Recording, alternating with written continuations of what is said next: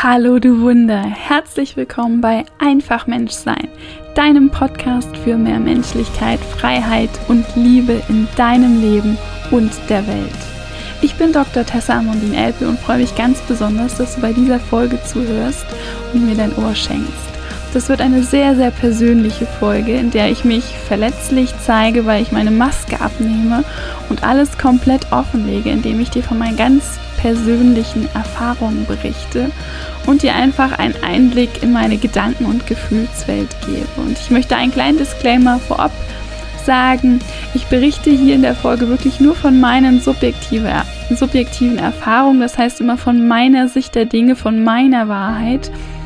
Die Erzählungen erheben keinerlei Anspruch auf Vollständigkeit oder darauf, dass es irgendwie die einzige Wahrheit ist oder die einzige Sicht der Dinge. Andere Menschen, die mir in meinem Lebensweg begegnet sind, mögen die jeweilige Erfahrung also ganz anders erlebt haben, als ich es getan habe.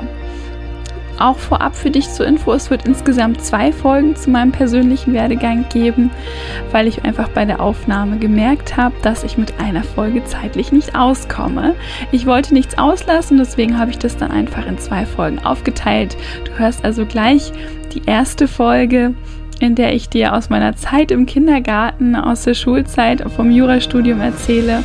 Und im nächsten Teil wird es dann um die Zeit während meiner Doktorarbeit und im Job-Einstieg in der internationalen Managementberatung bis zum heutigen Tage ähm, des Startes und der Durchführung der Selbstständigkeit gehen.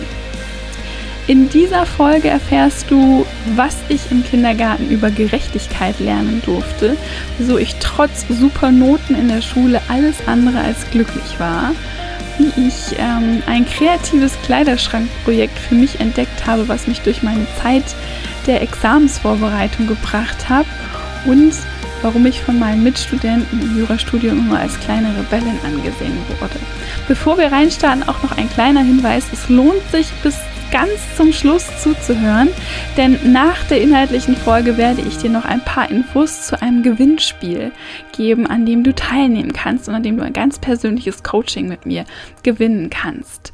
Lass uns jetzt reinstarten, wo auch immer du diese Folge hörst. Atme noch mal ganz bewusst ein und wieder aus und dann lass uns direkt reinstarten. Ich freue mich auf dich. Ich freue mich sehr, dass du eingeschaltet hast und dass du Lust hast, ein bisschen was zu meiner Geschichte zu hören. Und ich habe ehrlich gesagt ein bisschen äh, Bammel, das jetzt alles mit dir zu teilen, weil das natürlich extrem persönliche Dinge sind, die ich dir jetzt erzählen möchte. Einfach mein Leben, ja. Es gibt nichts Persönlicheres quasi. Und ich habe lange überlegt, wie ich jetzt die Folge aufnehmen soll ob ich komplett frei erzählen soll oder ähm, mir was aufschreiben soll. Und ich habe ein bisschen Sorge, dass wenn ich ganz frei erzähle, dass es dann zeitlich ausartet, weil ich generell nicht ähm, diejenige bin, die sich immer am kürzesten fasst, wie du vielleicht schon gemerkt hast. Deswegen habe ich mir einfach ein paar Punkte aufgeschrieben, die ich mit dir teilen möchte und anhand derer ich so ein bisschen dich durch mein Leben führen möchte. Und als ich ähm, die Punkte aufgeschrieben habe, habe ich dann nochmal versucht zu überlegen, was ist denn so eine übergeordnete, ja, so ein roter Faden vielleicht in meinem Leben. Und im Prinzip kann ich sozusagen vorwegnehmen, dass es lange Zeit in meinem Leben darum gegangen ist, mich über Leistung zu definieren. Und ich wirklich über viele Jahre, Jahrzehnte hin sozusagen lernen durfte, für mich zu sorgen und mich selbst überhaupt mal zu schätzen, meinen Wert zu erkennen, meinen Wert in mir selber und mein Leben entsprechend danach in Menschlichkeit, in Freiheit und Liebe auszurichten. Und bei all dem ich irgendwo immer den Wunsch nach einer etwas besseren Welt in mir getragen hatte und ähm, ja auf die aktuellen Systeme die oder die jeweils geltenden Systeme zum Teil etwas kritisch geguckt habe. So das jetzt mal quasi als kleine Einleitung ähm, zu dem, was dich jetzt erwartet. Ich werde Zumindest, ähm, das ist jetzt noch mein Plan.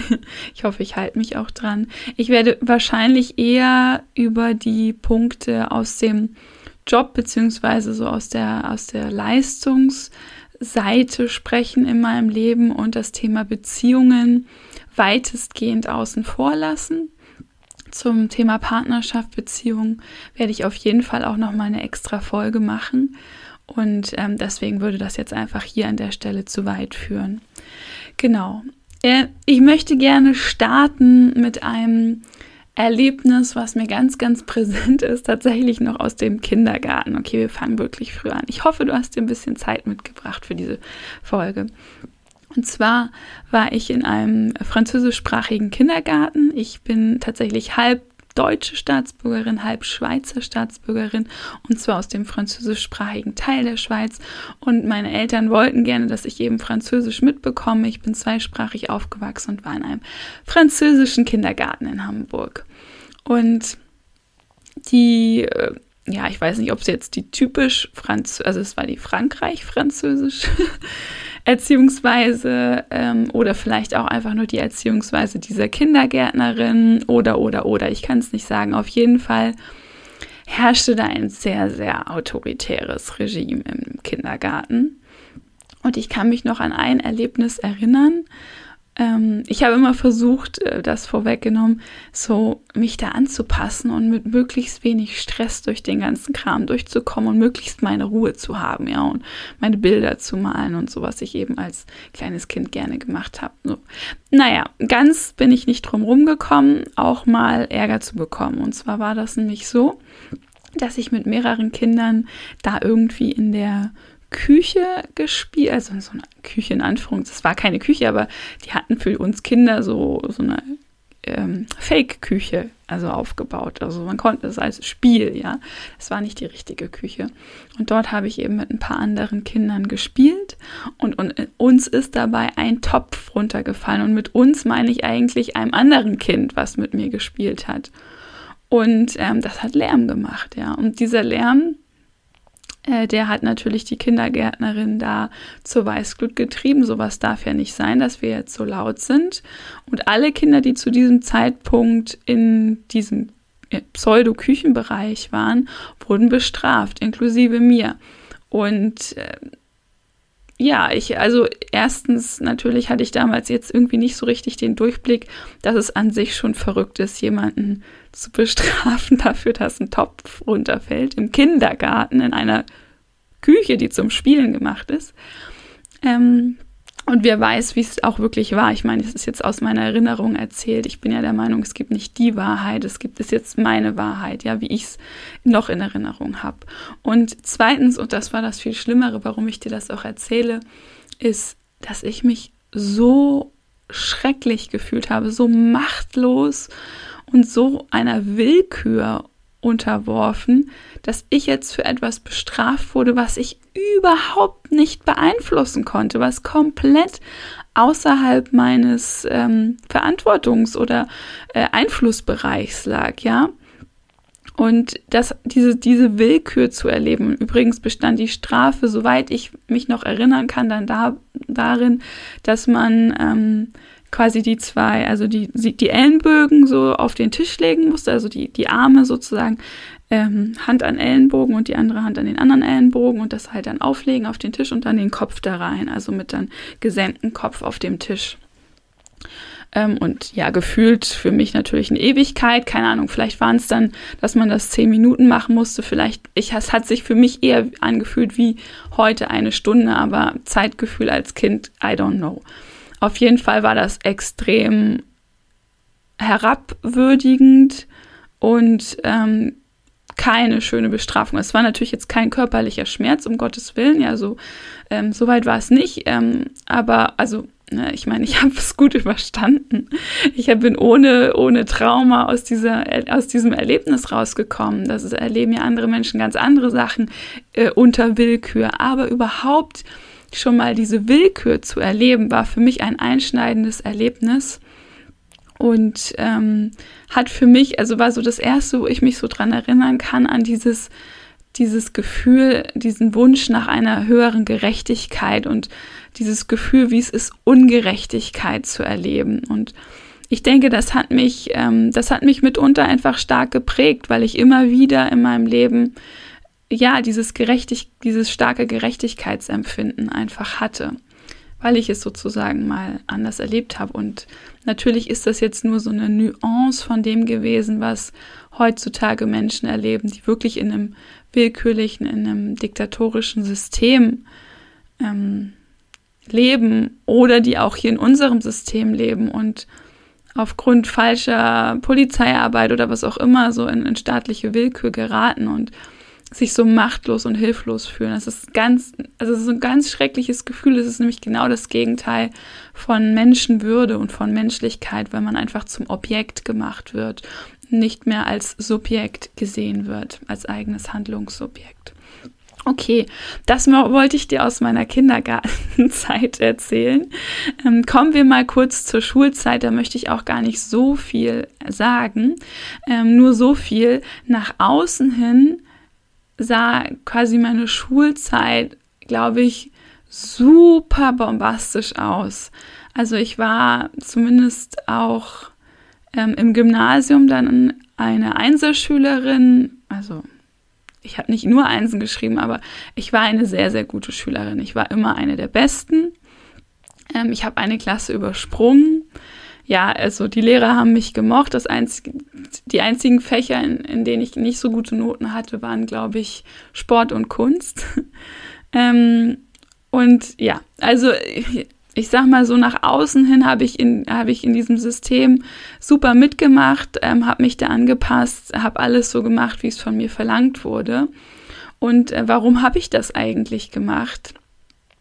Ich habe das gemacht, weil ich einfach gemerkt habe, dass ich darüber Anerkennung bekommen habe, ja, dass ich von von den Lehrern, von allen Bekannten, meinen Eltern ähm, ja, die Leistung, die ich da erbracht habe, hat mir Anerkennung eingebracht. Und das ist so eine Aufwärtsspirale gewesen. Je mehr äh, Leistung, desto mehr Anerkennung. Und das hat mir, also weil ich es damals nicht besser wusste, ähm, bin ich diese Spirale einfach immer weitergegangen. Und natürlich hat das irgendwann auch in der Schulzeit bereits dazu geführt, dass ich innerlich aber komplett am Ende war. Also wie gesagt, nach außen hin alles hammermäßig sozusagen nach den Maßstäben dieses Systems.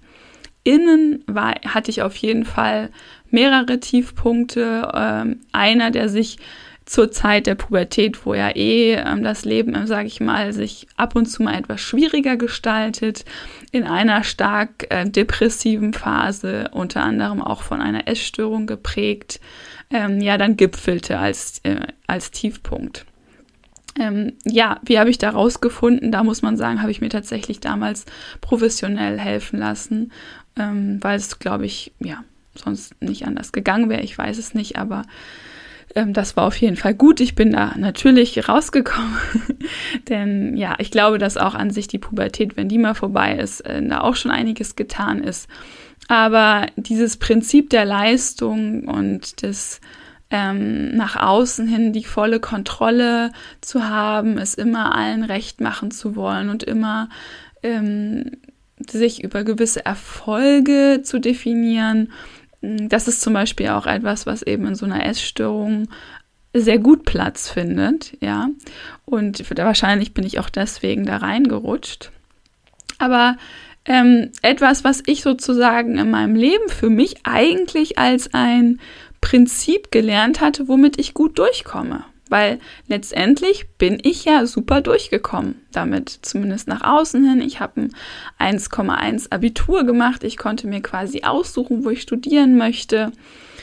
Ja, und insofern war sozusagen alles gut. Meine Eltern mussten sich keine Gedanken, also das, ich, die hatten es in der Zeit nicht leicht mit mir, wo es mir so schlecht ging. Alles andere als leicht hatten sie es mit mir, das ist klar. Aber jetzt sozusagen nachher, wenn ich, als die Schule vorbei war, also so dieses Gesamtprinzip der Leistung, das hatte ich auch, auch als ich diesen großen Tiefpunkt überwunden habe, hatte ich das für mich noch nicht aufgelöst, mich selber durch Leistung zu definieren.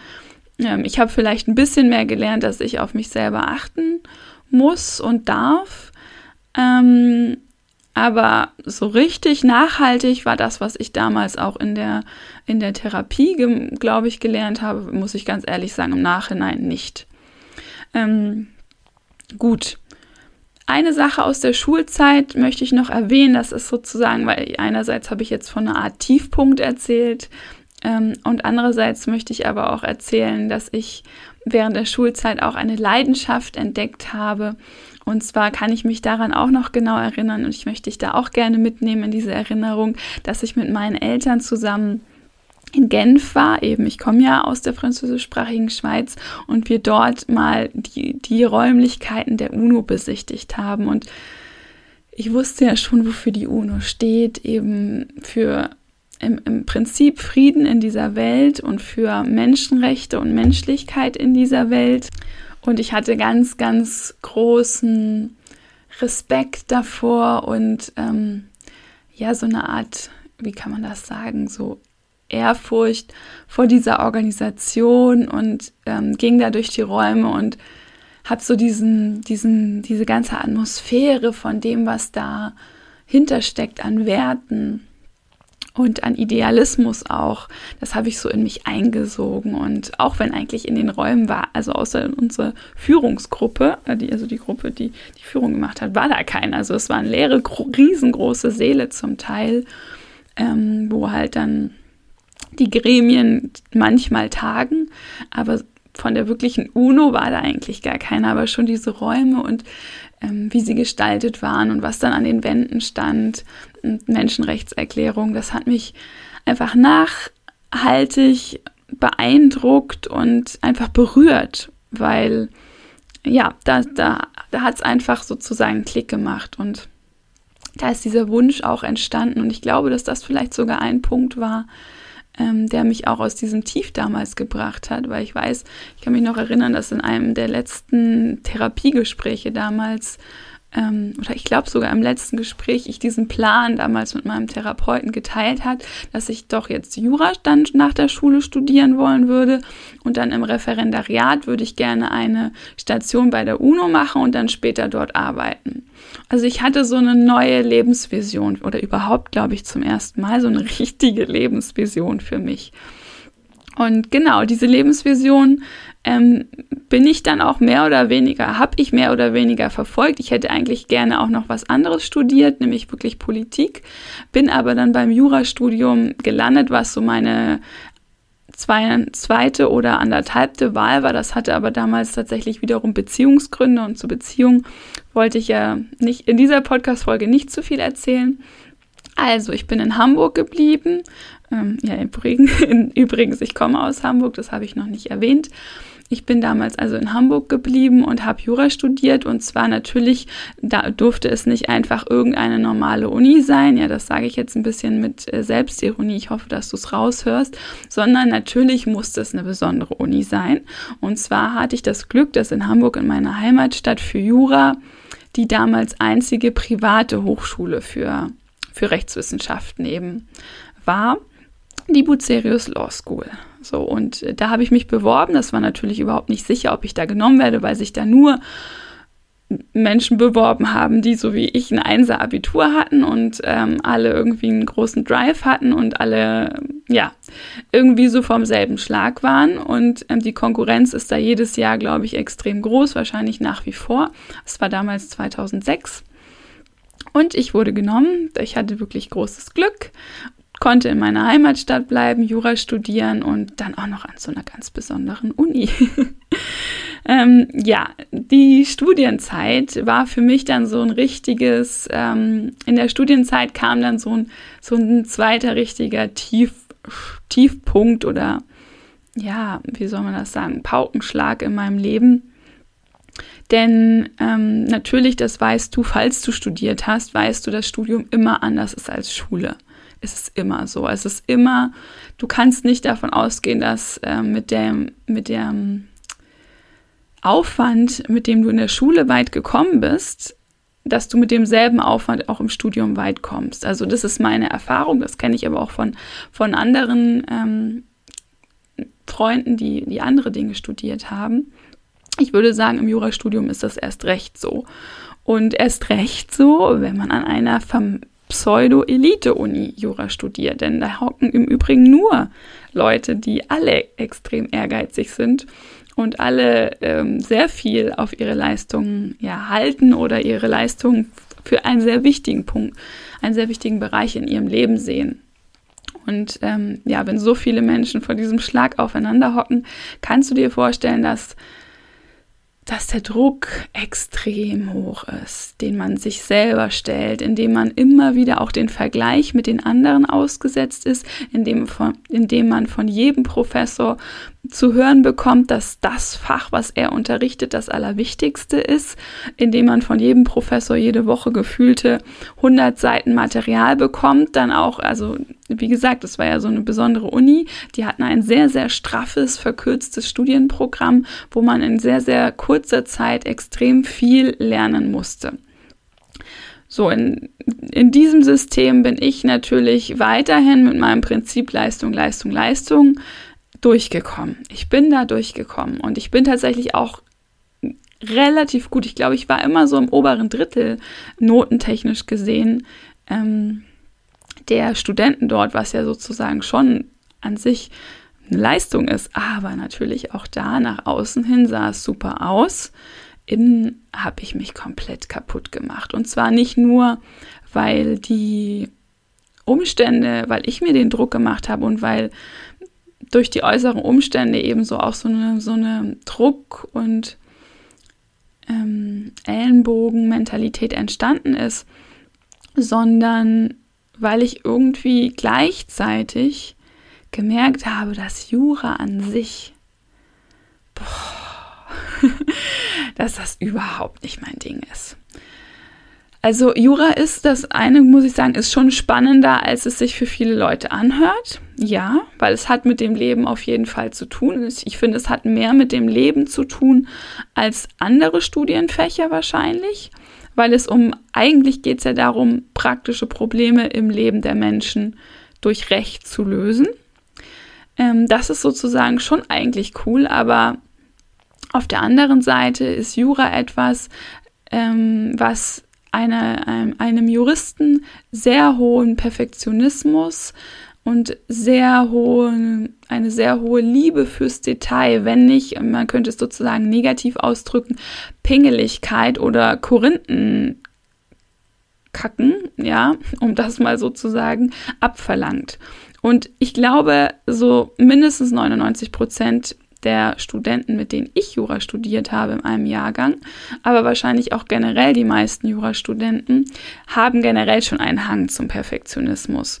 Und wenn man dann nochmal so diese, da es kommt jetzt auf die letzte, letzte, letzte Formulierung an, und man muss das wirklich in jedem Fach können, und es sind unglaublich viele Fächer, ähm, dann macht man sich irgendwann kaputt, weil es ist schlichtweg nicht möglich, das alles perfekt zu machen. Das geht einfach nicht. Gut, aber ich habe mich irgendwie durchgebissen.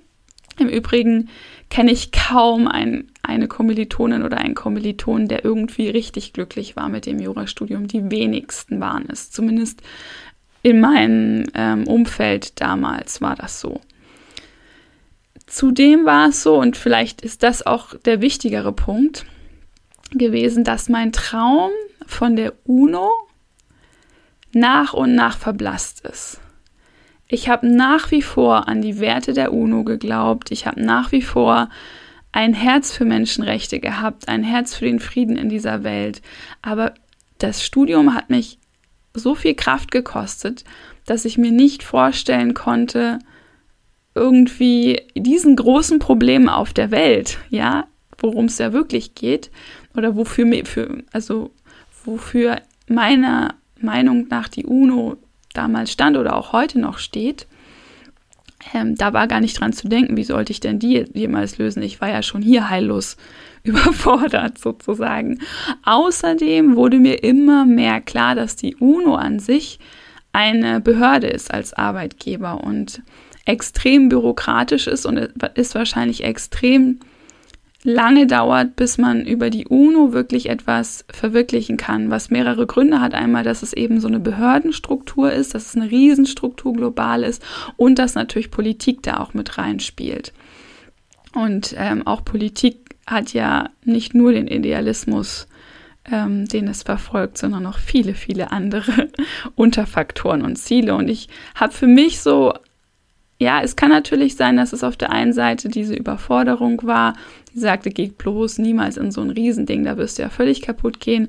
Aber auf der anderen Seite war es so, ja, da wirst du auf, aus dem Grunde völlig kaputt gehen, weil du in so einem Riesensystem ein Mini-Zahnrad bist, was niemals etwas erreichen wird. Oder, und mit deinem Idealismus da komplett ähm, gegen die Wand fährst. Das heißt, ich hatte gleichzeitig so meine größte Motivation, mein größtes Warum immer weiter verloren. Und wenn man, zumindest ist das meine Erfahrung, wenn ich das Warum verliere, mehr oder mehr, dann kann ich immer weniger diesen großen, diese große Leistung tatsächlich erbringen. Ich möchte aber zwei Sachen sagen, die eben für mich, die ich für mich als, als eine Art Strategien entwickelt habe in dieser Zeit, die echt wirklich schwer war und die mich auch ähm, auch die ein oder andere depressive Phase gekostet hat.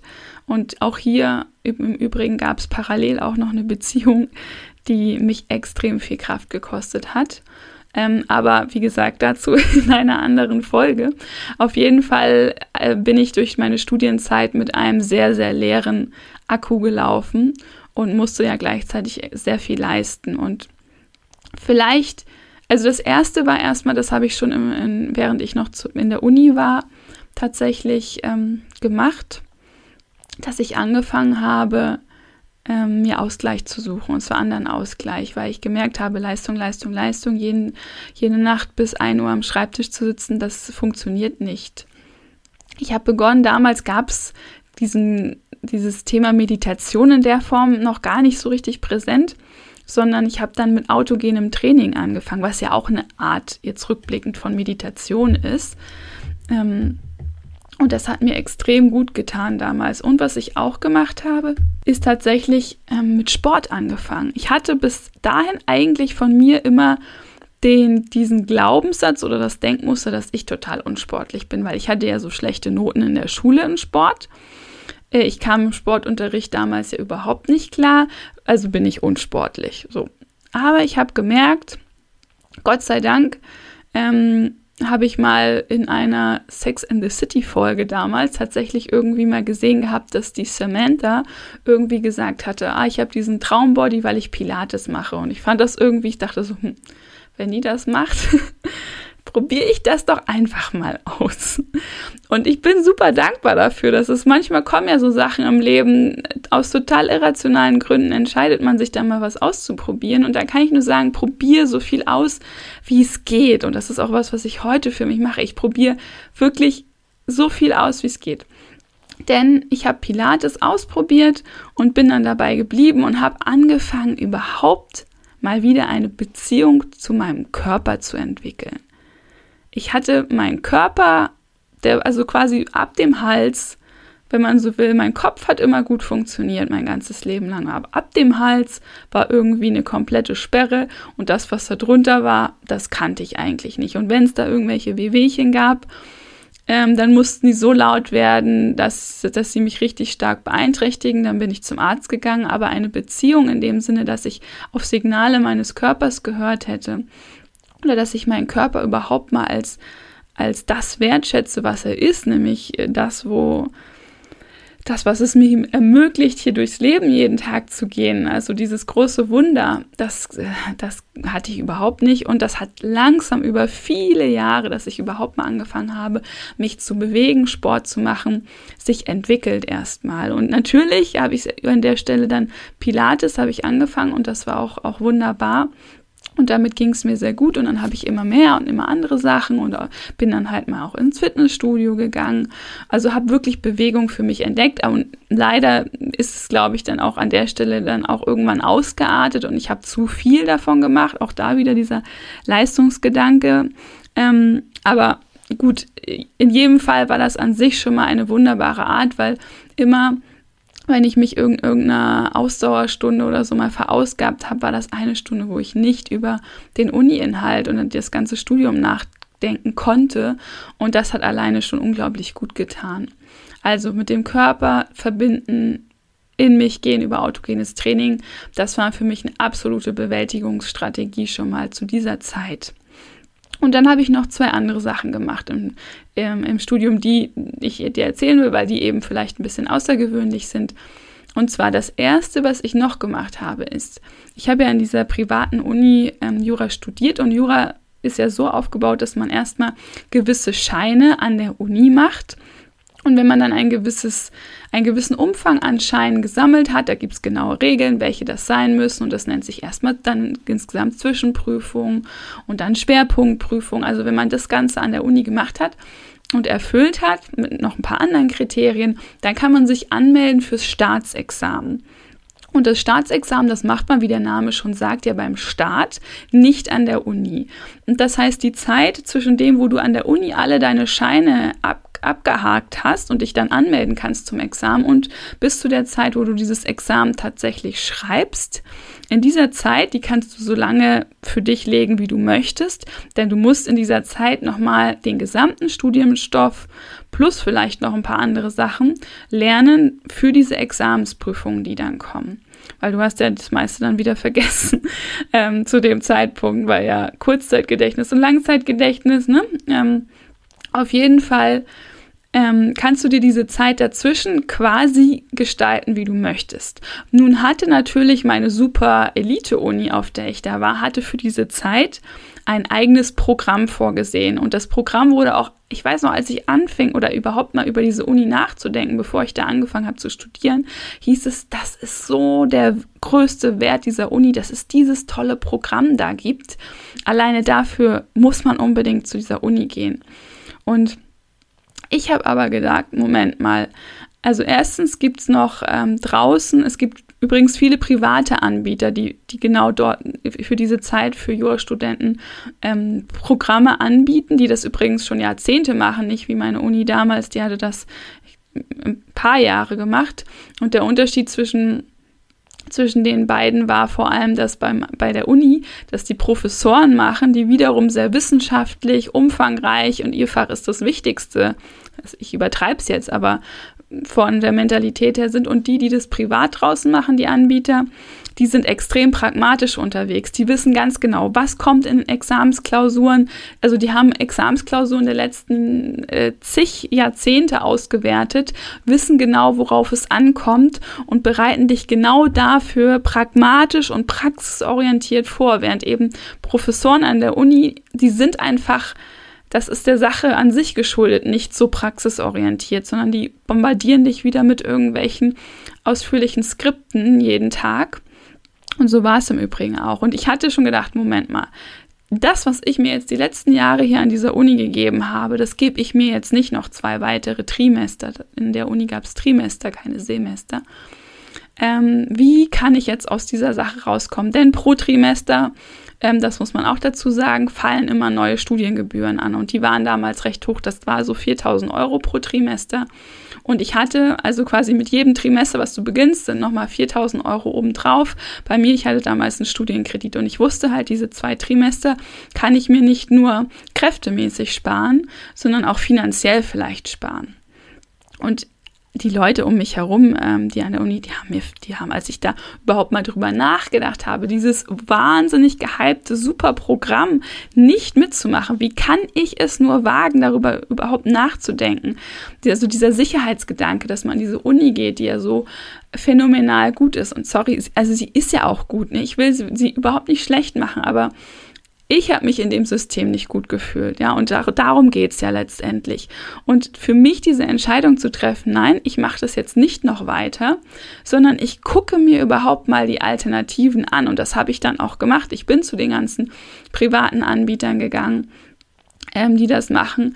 Und Genau, und was ich dann gemacht habe, ist, das ist jetzt administrativ, ich musste mich auch tatsächlich aus dieser Super-Uni ausschreiben, damit ich natürlich auch nicht mehr die Gebühren bezahlen muss, musste mich an der Uni Hamburg, an der staatlichen Uni dann einschreiben, weil ich musste irgendwo eingeschrieben sein, um überhaupt dann die Examensprüfung machen zu können, auch wenn ich eigentlich gar keine Scheine mehr an der Uni machen musste und bin dann zu einem privaten, wiederum dritten ähm, Repetitorium, so heißt das, also privaten Anbieter, der, der diese Examsvorbereitung für einen ähm, aufmacht und äh, da so einen Kurs eben anbietet, hingegangen. Das war alles, muss ich ganz ehrlich sagen, ein großer administrativer Aufwand. Ähm, das ist so eine Art, also die Leute haben mich dann, es ist jetzt übertrieben, ja, aber die, die haben mich zum Teil da kleines Revoluzzer genannt, ja, weil ich jetzt aus diesem System von dieser Uni, ähm, dass ich mal überlege, okay, wie kann ich es denn für mich anders machen und für mich besser gestalten? Und ich muss sagen, dass das die beste Entscheidung in meiner gesamten Studienzeit war. Und ich bin so unendlich dankbar, dass ich das gemacht habe. Und zwar aus diversesten Gründen, die, die jetzt eigentlich überhaupt keine Rolle spielen, aber es ging mir viel, viel besser. Und ich habe auch erst gemerkt, als ich dann wirklich in diesem, in dieser Examensvorbereitung, in diesem Kurs war, ähm, wie schlecht es mir eigentlich ging ähm, von vorher, einfach weil der ganze ähm, Ballast von vorher auf einmal rauskam und ich ein bisschen wieder Platz im Leben hatte, wo ich ähm, gemerkt habe, dass dann diese ganze Erschöpfung auch rauskam. Also das hat mir die Examensvorbereitungszeit ähm, natürlich sozusagen mental hat mir hat mich das erschwert, ähm, aber fachlich gesehen war es genau die richtige Entscheidung und es war auch, glaube ich, genau richtig, das zu dem Zeitpunkt zu machen. Ich will nicht wissen, wie es gewesen wäre, wenn ich es weiterhin angestaut hätte, ähm, die ganze Erschöpfung. Allerdings ging es mir wirklich mental nicht gut. Also die Entscheidung war super, die Rahmenbedingungen haben jetzt endlich mal dafür geführt, dass ich so eine Art kleinen Reset hatte, dass ich eine neue Umgebung hatte, dass ich gemerkt habe, Jura, mir wird Jura inhaltlich mal auch richtig cool erklärt. Ja, ich habe es auch, ein paar Sachen habe ich da zum allerersten Mal richtig verstanden. Ähm, und hatte da auch entsprechend Spaß dran, weil ich gemerkt habe, so man kann es ja machen, es ist ja machbar. Ähm, es ist immer noch ein Riesenbatzen an Lehrstoff, ähm, aber ich lerne endlich mal, wie ich so Fälle vernünftig löse und wie das Ganze funktioniert und hatte wirklich da so auch inhaltliche Aha-Erlebnisse, für die ich so dankbar bin. Und was habe ich also gemacht in der Examsvorbereitung? Auch da habe ich mir wirklich teilweise professionelle Hilfe geholt, ähm, um mit meinen ganzen mentalen ähm, Themen sozusagen klarkommen zu können. Und ich habe etwas anderes gemacht, denn mir fehlte ja immer noch dieses Warum. Ich habe jetzt dieses, ähm, ich habe die Examensvorbereitung, ich habe das Studium. Ab dem Moment, wo ich für mich wusste, die UNO ist es nicht, hatte ich ja kein Warum mehr für das Jurastudium. Und ich habe es einfach, das einzige Warum war, es durchzuziehen, einfach um es abzuschließen.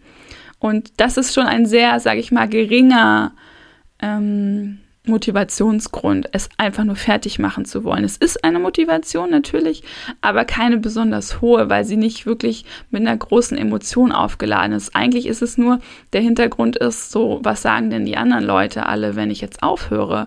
Ich habe was angefangen und habe das nicht durchgezogen, dann bin ich ja total ähm, schlecht. Also dann bin ich nicht gut genug. Und aus dieser Angst heraus habe ich weitergemacht und nicht um irgendwo hinzugehen. Also es ist eher ein Weg von gewesen als ein Hinzu, äh, motivationstechnisch gesehen. Und das hat mich wirklich so, auch das ist halt etwas, was natürlich auf Dauer gesehen, ich glaube, dass es auch der Grund ist, warum viele Menschen ähm, innerlich kündigen in ihrem Job, weil sie sowas eben nicht haben, weil sie nur immer von dieser ähm, Angstmotivation getrieben sind. Ich kann ja jetzt nicht aufhören, es ist ja hier der sichere Job und ich muss weitermachen und durchziehen und meine Miete verdienen und so weiter und eben wenig für das, warum mache ich das eigentlich? Was, was, was für einen Sinn hat eigentlich meine tägliche Arbeit? Und so war das eben bei mir im Jurastudium tatsächlich auch. Und was ich da gemacht habe, das habe ich wirklich ganz intuitiv gemacht, ist, ich hatte so eine Art Eingebung an einem Tag und habe ähm, habe mir eine, ein, hab einen Selbstversuch gewagt und habe mir eine ganz, ganz neue, ganz andere kreative Aufgabe auferlegt. Und zwar habe ich dann ein Jahr lang, ähm, diese Examsvorbereitung geht in der Regel mindestens ein Jahr, also manche Leute nehmen dafür auch zwei Jahre. Ich hatte so, glaube ich, anderthalb insgesamt oder so. Und ein Jahr lang habe ich ähm, ein, ein großes Hobby für mich dann parallel betrieben. Und zwar habe ich mir die Aufgabe gestellt, jeden Tag ein anderes Kleidungsoutfit zu tragen, aber ein Jahr lang nicht shoppen zu gehen. Und dazu ähm, kurz der Hintergrund, dass ich eigentlich Mode war schon für mich immer ein große, großes Hobby und etwas, woran ich sehr viel Spaß hatte und worin ich mich immer irgendwo auch verwirklicht habe und einfach ja, ich bin einfach ein modeaffiner Mensch, vor allem damals gewesen. Ich glaube, mittlerweile ist das schon wieder stark zurückgegangen. Aber also auch schon als Kind hatte ich das tatsächlich. Wenn, wenn, wenn du ein Foto von mir als kleines Mädchen siehst, ich hatte immer irgendwie so ein riesen Tütü an und nicht nur in der ganz kleinen Phase, sondern also ich hatte immer so meinen eigenen Modestil. Und irgendwie war Mode immer, immer ein Thema für mich, weil Mode etwas ist, wo man sich einfach unglaublich selbst verwirklichen kann und kreativ sein kann und fantasievoll sein kann und Farben reinbringen kann und, und, und, und. Also ich bin, du merkst, ich bin noch gewissermaßen immer noch begeistert von Mode, aber das ist ein anderes Thema, warum, warum ich da jetzt etwas weniger begeistert bin wahrscheinlich als früher. Äh, auf jeden Fall möchte ich auch gar nicht so viel über diesen Selbstversuch erzählen, sondern nur das, dass ich das äh, hier wirklich täglich in einem Blog dokumentiert habe und daraus ein richtiges Projekt gemacht habe. Also man, es war so eine Art Teilzeitjob neben der Examsvorbereitung ähm, was mir natürlich einerseits irgendwo auch Energie, äh, mich Energie gekostet hat, aber mir auch unglaublich viel gegeben hat und Gott sei Dank mehr gegeben als genommen. Denn das war für mich mein absoluter Ausgleich. Da konnte ich einfach Tessa sein. Während diese ganze Jura-Geschichte, die da nebenbei lief, mich einfach, ja, mich zu so einem Pflänzchen, wie so ein Pflänzchen hätte verkümmern lassen, wenn ich nur das gemacht hätte, weil mir einfach so dieses kreative, dieses ähm, farbenfrohe einfach komplett gefehlt hat in, in dieser Art des Arbeitens bei Jura oder generell damals eben auch in meinem Leben. Genau, also das war für mich das, äh, die weitere Bewältigungsstrategie, die ich gerne zu dem Lebenszeitpunkt ähm, mit dir teilen wollte jetzt einfach. Ich habe dann also das Studium beendet, ähm, im Übrigen auch gut, ja. Wie sollte es an, ja, es ist so verrückt. Natürlich habe ich es nach außen, wenn du nach außen hin meinen Lebenslauf sehen würdest, ja, wow, super. Aber das heißt nicht, dass es mir innerlich die ganze Zeit gut ging. Ganz im Gegenteil, es hat mich, es hat einen sehr hohen Preis gekostet, diesen Lebenslauf auf die Beine zu stellen. Ähm, das muss ich ganz klar sagen, zumindest empfinde ich das so und ist es auch alles gut so. Ich möchte auch mich hier überhaupt nicht beschweren. Das habe ich auch einfach eingangs noch gar nicht gesagt gehabt. Natürlich ist das Leben immer schwarz und weiß. Ja, das wird auch immer so sein. Es wird immer Hochs und Tiefs geben. Ohne Hochs gibt es keine Tiefs. Ohne Tiefs gibt es keine Hochs es ist wie so eine, ähm, wie so ein Herzschlag, wie so eine Herzschlagkurve in so einem Diagramm, die du dir vorstellen kannst. Und ähm, ja, wenn eine, eine gerade Linie durch dieses Diagramm, eine Nulllinie heißt Tod. Ja? Also Leben ist immer auf und ab. Und natürlich war auch mein Leben auf und ab. Und ich bin unglaublich dankbar, dass ich dir hier nichts erzähle von ganz schlimm traumatischen Erlebnissen, von äh, Missbrauch oder so und so weiter und so fort, weil das alles in meinem Leben nicht passiert ist. Ich bin gesegnet. Ich hatte natürlich meine Tiefs, von denen ich dir hier auch erzähle.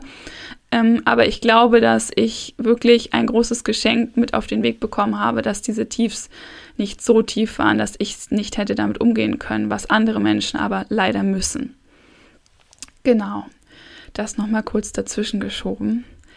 Also, ich habe mein Studium beendet, hatte das wirklich mit einer super Examensnote dann beendet. Man weiß, das ist bei Jura so ein bisschen die Krux. Man weiß bis zum letzten Tag nicht, ob man eine gute Note kriegt. Es gibt diese eine, diese Notenhürde, ab der kannst du quasi jeden Job machen. Das ist jetzt vielleicht übertrieben, aber du kannst wirklich hast eine, auf einmal eine ganz andere Tür, durch die du durchgehen kannst an Möglichkeiten. Und wenn du unter dieser Zahl bist, dann ist diese Tür zu und zwar ein für alle Mal, was, was auch sehr brutal ist. Vor allem, weil du ja jahrelang genau auf diesen Tag hinarbeitest. Also ich habe es gut abgeschlossen. Ich habe die eine Tür gehabt, ähm, war dann aber in einer ganz starken Findungsphase. Meine Idee war dann zu dem Zeitpunkt, ich gehe in die Startup-Welt. Ähm, ich fand diese ganze Startup-Szene damals einfach so faszinierend. Ich glaube, das hatte damit zu tun, dass es das genaue Gegenteil war von diesem strukturierten Jura, wo alles vorgegeben ist, von diesen hierarchischen Strukturen auch, sondern Startup hieß flexibel, hieß sich selbst verwirklichen, mit jungen Leuten zusammen zu sein, Ideen zu haben und umzusetzen, nicht lange auf irgendwelche Erlaubnisse zu warten, wie es jetzt in einem Konzern gewesen wäre, wenn man arbeitet oder eben in einer großen Wirtschaftskanzlei oder in einer Behörde. Ähm, und das hat mich irgendwie dahin gezogen. Da bin ich aber so richtig auf die Schnauze gefallen.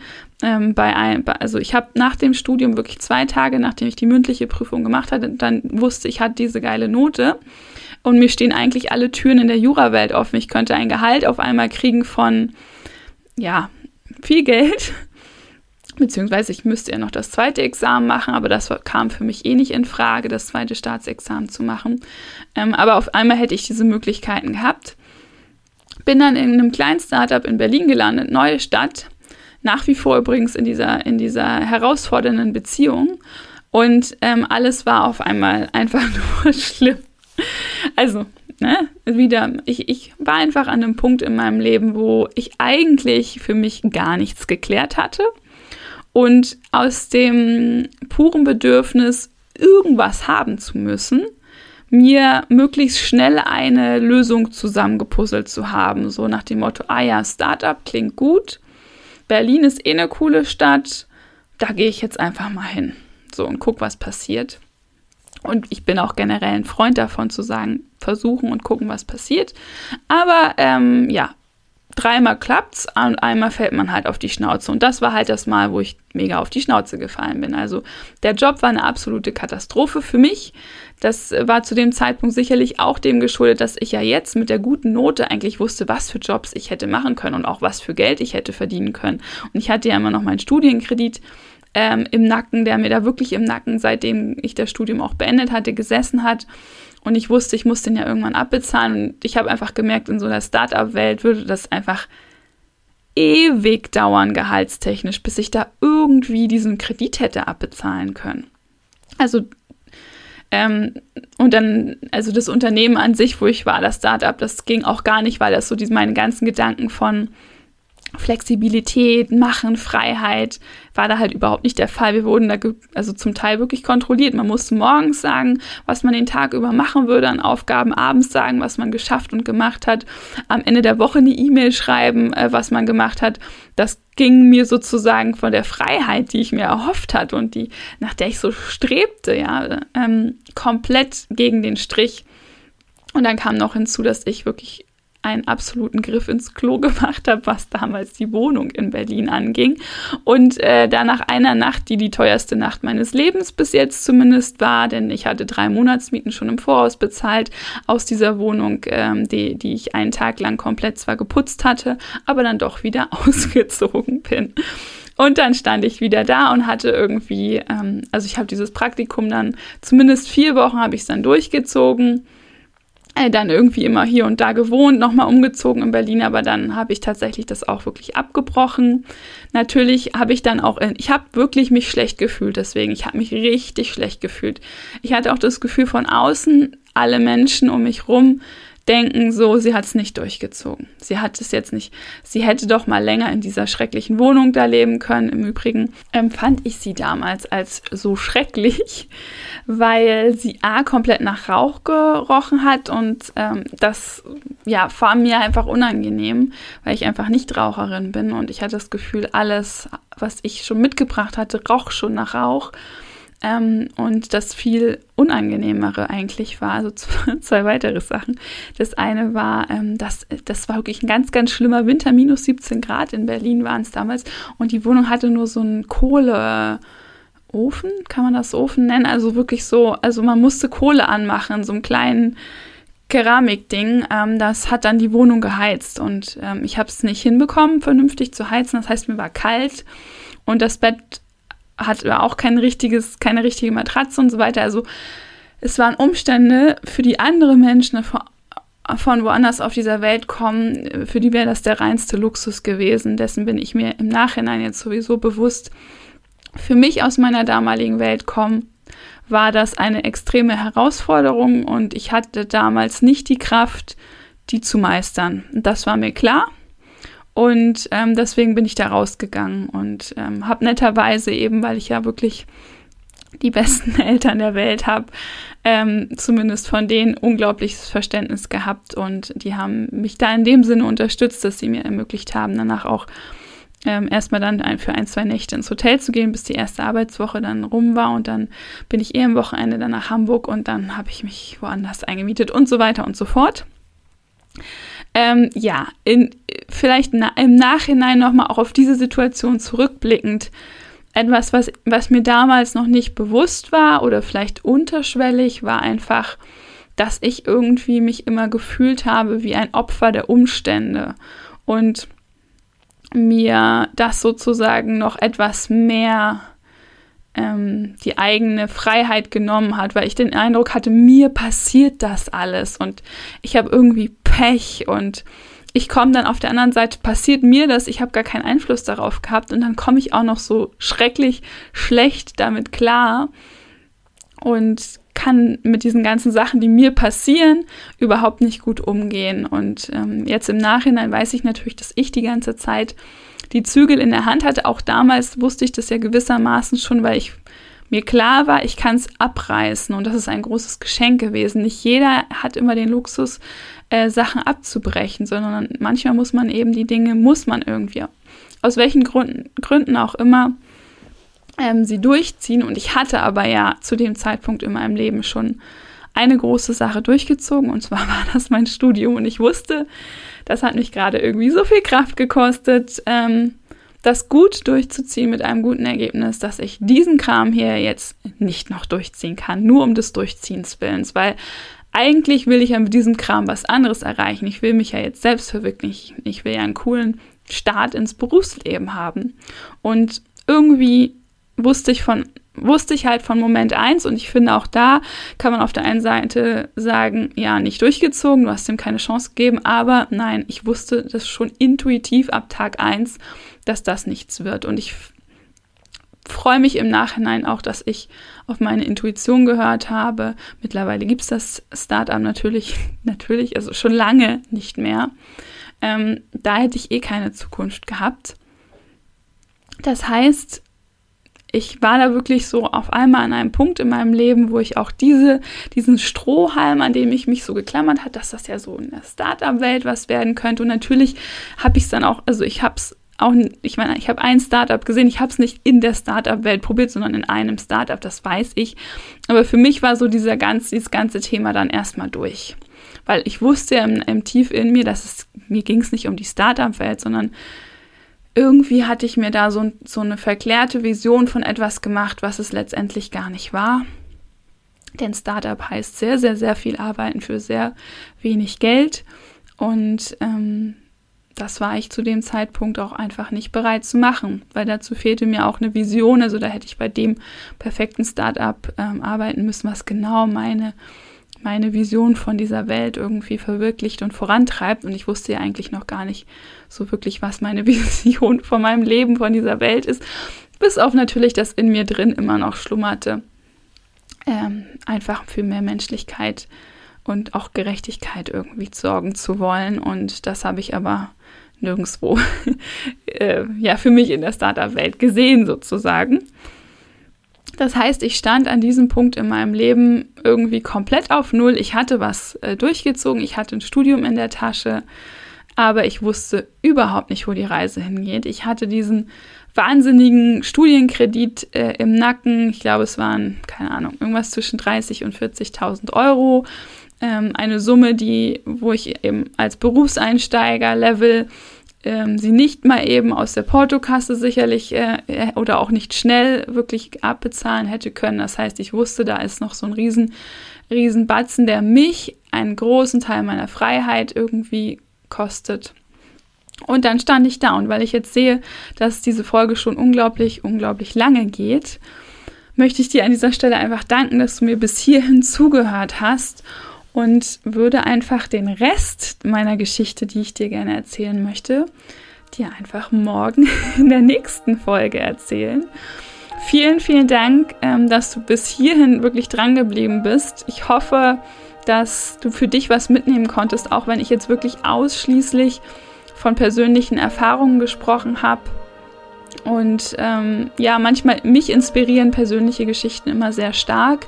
Deswegen habe ich mich ja auch entschieden, meine Geschichte hier mit dir zu teilen in meinem Podcast, weil in diesem Podcast möchte ich mich komplett authentisch zeigen, so wie ich bin, so mit all dem, was ich erlebt habe, mit all dem, was ich dir sozusagen auch aus diesen Erlebnissen mitgeben kann. Und ich freue mich extrem, wenn du mir schreibst, was, was genau dich vielleicht jetzt von, von den Dingen, die ich bis jetzt erzählt habe, die in meinem Leben passiert sind, äh, die ich erfahren durfte, was du da für dich mitnehmen konntest, was hat dich vielleicht irgendwie besonders berührt, wo kannst du für dich Parallelen erkennen. Schreib mir da gerne unter dem heutigen Post äh, bei Instagram. Bei Instagram findest du mich unter @dr.tessaelpel, das wird so geschrieben @dr.tessaelpel. Verlinke ich natürlich auch unten in den Show Notes. Und dann wie immer, wenn dir bei dieser Folge etwas gefallen hat, wenn du was für dich mitnehmen konntest, dann teile sie doch gerne mit der Welt. Ähm, gib das vielleicht an jemanden auch noch weiter, der mit der Folge vielleicht auch was anfangen kann. Und gib mir gerne eine 5-Sterne-Bewertung bei iTunes, wenn es dir gefallen hat. Das hilft mir ungemein, dass eben noch mehr Menschen diesen Podcast sehen. Gerade jetzt in der Anfangsphase des Podcasts ist es sehr, sehr wichtig, damit überhaupt jemand den sozusagen sieht und damit es einfach bei den richtigen Menschen ankommt die genauso wie ich mehr Menschlichkeit, Freiheit und Liebe in ihr eigenes Leben und in diese Welt bringen möchten. Und an dieser Stelle möchte ich gerne auch nochmal auf das eingangs erwähnte Gewinnspiel zurückkommen. Du hast nämlich die Chance, ein ganz persönliches Coaching mit mir zu gewinnen. Und zwar verlose ich drei One-on-One-Impulse-Sessions mit mir im Wert von 690 Euro. Das heißt, es ist ein Coaching, was über drei Sessions geht in einem Zeitraum von drei bis sechs Monaten, wo du deine ganz individuelle Fragestellung mit meiner Unterstützung für dich beantworten kannst. Und da kann es zum Beispiel darum gehen, was ist deine Mission in diesem Leben? Wie bringst du mehr Leichtigkeit in dein Leben? Oder du sagst einfach, ich möchte das gerne nutzen, um mich wieder so richtig kennenlernen zu können, um wieder richtig herauszufinden zu können, was ich eigentlich möchte und wer ich eigentlich bin als Mensch zum Beispiel. Wenn du aber auch einfach nur sagst, ich möchte ein bisschen mehr von Tessas Expertenwissen zum Thema Menschenrecht oder mehr von ihren persönlichen Erfahrungsberichten, auch dazu sind die One-on-One Impulse Sessions da. Mehr Infos dazu habe ich in den Show Notes und natürlich auch auf meiner Webseite. Ähm, du kannst das gewinnen oder hast eine Chance, das zu gewinnen, wenn du meinen Podcast bewertest bei iTunes mit fünf Sternen, wenn du ihn abonnierst und mir das dann ähm, zuschickst. Ähm, den Screenshot von, vom Abo und von der Bewertung. Oder wenn du kein iTunes hast, dann einfach, indem du einen Screenshot von deinem Handy machst, während du den Podcast hörst und das bei Instagram in deiner Story postest und mich da verlinkst. Und je öfter du das Ganze machst ähm, und je öfter du mir dann auch den Nachweis schickst, desto häufiger landet dein Name im Lostopf. Das Ganze läuft noch bis Freitagabend, Freitag, den 15. Januar 2021 um 24 Uhr. Und ich werde aus Gründen der vollen Transparenz dann am 16.01. am Samstag über Instagram Live den Gewinner, die Gewinnerin auslosen. Ich freue mich ganz, ganz doll auf diese Impulse-Sessions mit dir. In der nächsten Folge wird es dann weiter zu meiner Lebensgeschichte gehen. Ich werde dir berichten, was so einer der größten Aha-Momente in meinem Leben war, wie ich mit meiner Doktorarbeit den Fritz Bauer Studienpreis für Menschenrechte gewonnen habe, wie meine Zeit in der internationalen Managementberatung war, von diesem glamourösen Lifestyle, den man da hat, bis zu den persönlichen ähm, Hindernissen und Herausforderungen, die ich dort erlebt habe. Und ich werde dir auch erzählen, wieso und wie ich den Schritt in die Selbstständigkeit gewagt habe. Wenn du die Folge nicht verpassen willst, abonniere meinen Podcast. Du hast dann auch die Chance, am Gewinnspiel damit teilzunehmen. Und ansonsten bleibt mir nur noch zu sagen, du bist ein Wunder, deine Tessa.